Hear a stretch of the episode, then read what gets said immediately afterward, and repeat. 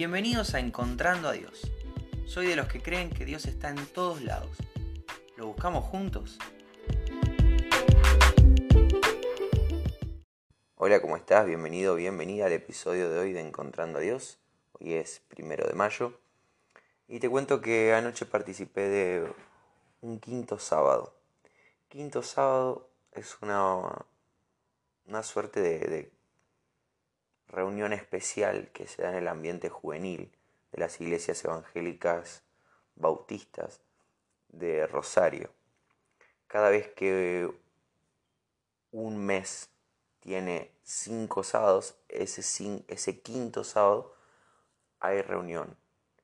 Eh, hay una alabanza, hay un pastor invitado.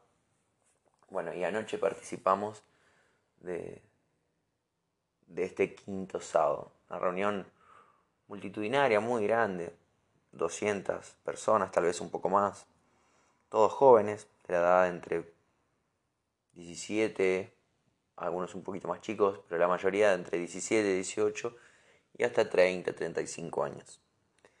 Eh, todos buscando lo mismo, coinonía, ya hablamos de esto, pasarla bien en el Señor, conocer gente nueva, adorar juntos, compartir una comida física, pero también una comida espiritual. Y cantar y adorar el nombre del Señor. Resulta que el pastor invitado, el predicador, no sé si es pastor, el predicador invitado, hablaba de los zombies. Eh, es un tema que a mí me, apasiona, yo soy fanático mal del cine de zombies, me encanta. Uno de los, de los máximos exponentes del cine de zombies es George Romero, era George Romero que murió hace unos años, un director fantástico.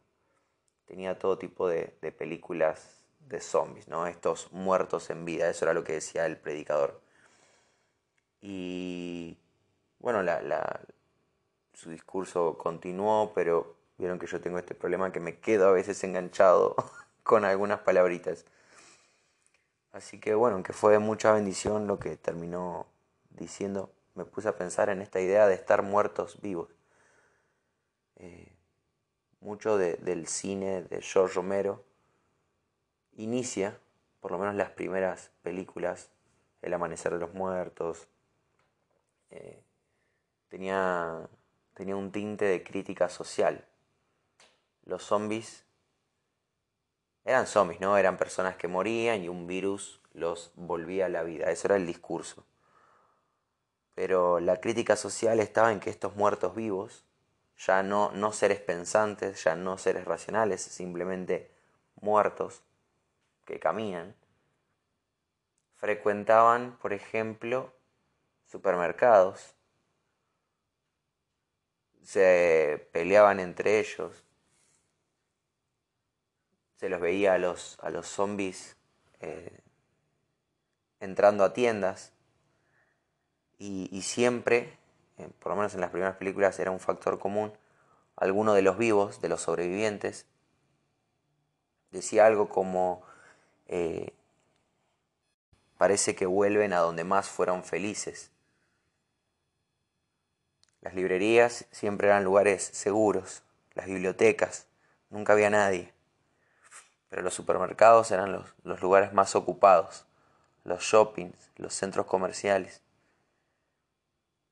Entonces la crítica social era esa, eh, muerto vivo somos todos cuando vivimos por inercia. De hecho hay una canción que habla de esto que también me gusta mucho, se llama Apocalipsis Zombie y es del Cuarteto de Nos, una banda que me fascina también. Eh, esta banda con, mucho humor, es, rock uruguayo, con, mucho humor, relata esto mismo. Zombies comprando, zombies sacándose fotos, zombies siguiendo al zombie de moda. Y es esta idea, ¿no? Donde todos estamos un, poquito muertos en vida. Todos estamos viviendo por inercia. Todos queremos algo que realmente nos haga sentir vivos hablé de esto hace no mucho, que a veces en este deseo de, de, encontrar vida, de sentirme vivo, eh, trasgredo los límites de lo natural eh, o, empiezo a vivir en excesos para sentirme un subidón de vida. Estoy despierto, estoy vivo, cuando en realidad te estás anestesiando más, estás siendo más muerto en vida. Y Jesús habla de esto, porque Él, Jesús, se presenta como el camino, la verdad y la vida. El camino, la verdad y la vida.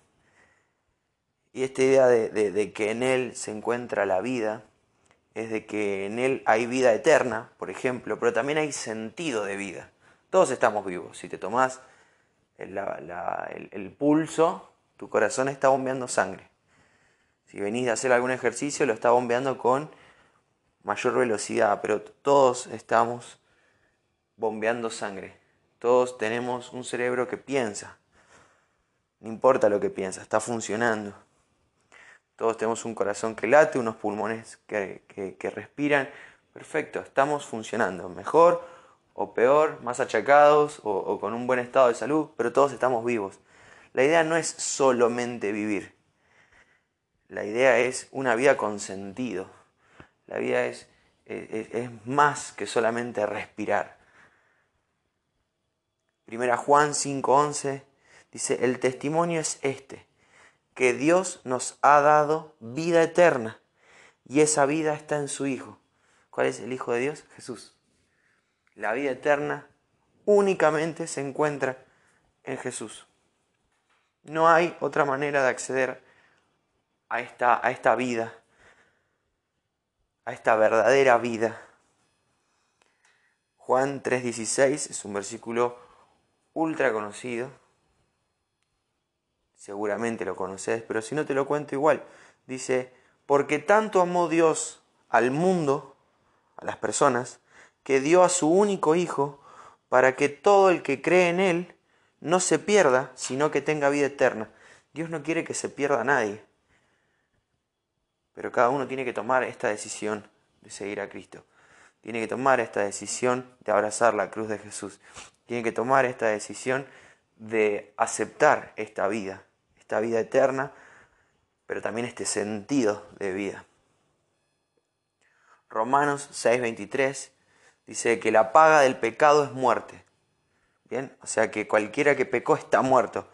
Pero yo pequé y estoy respirando. Ok, volvemos a este, a este, a este sentido de, que estar respirando no es, no es necesariamente estar vivo.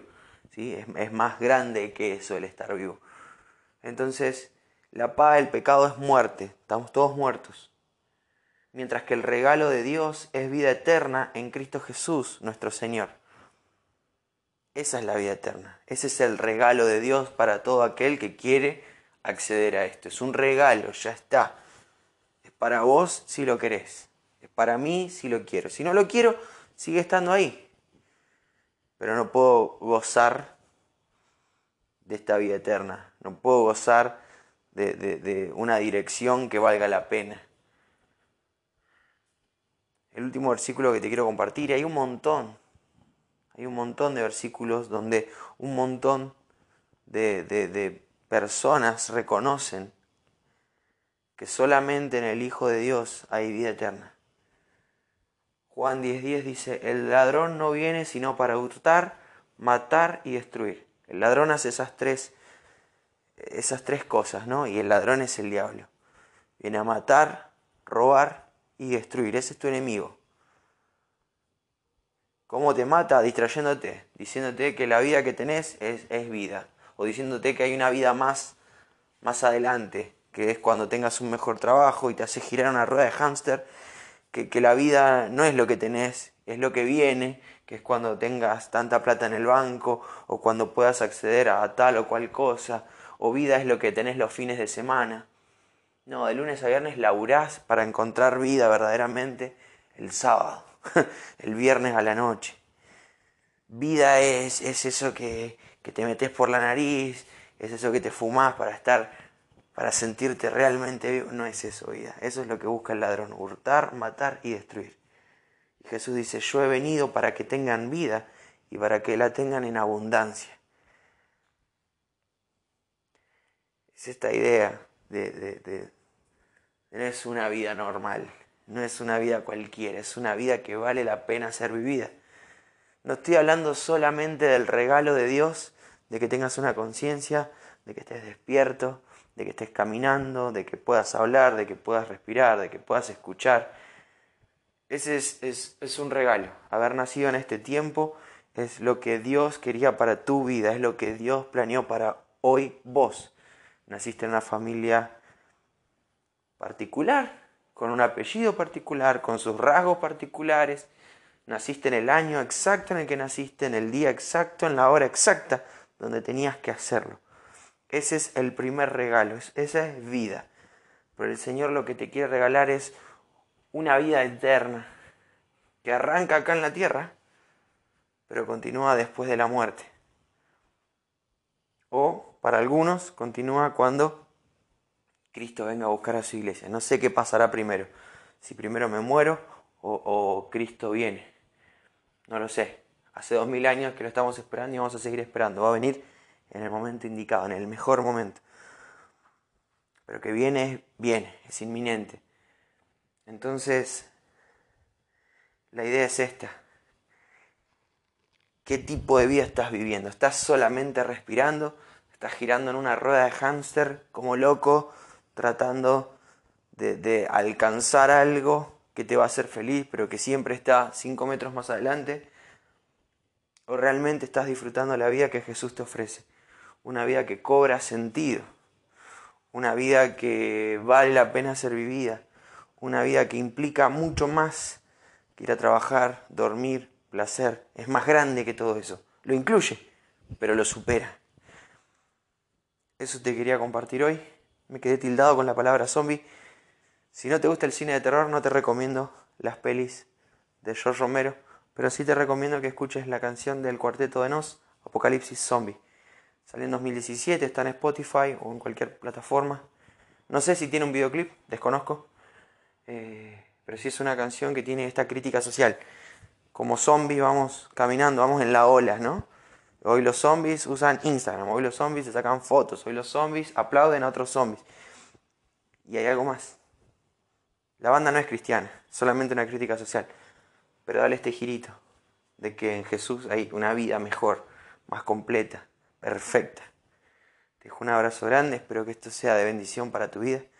Y si Dios quiere, nos volvemos a encontrar mañana. Te deseo un muy buen comienzo de semana.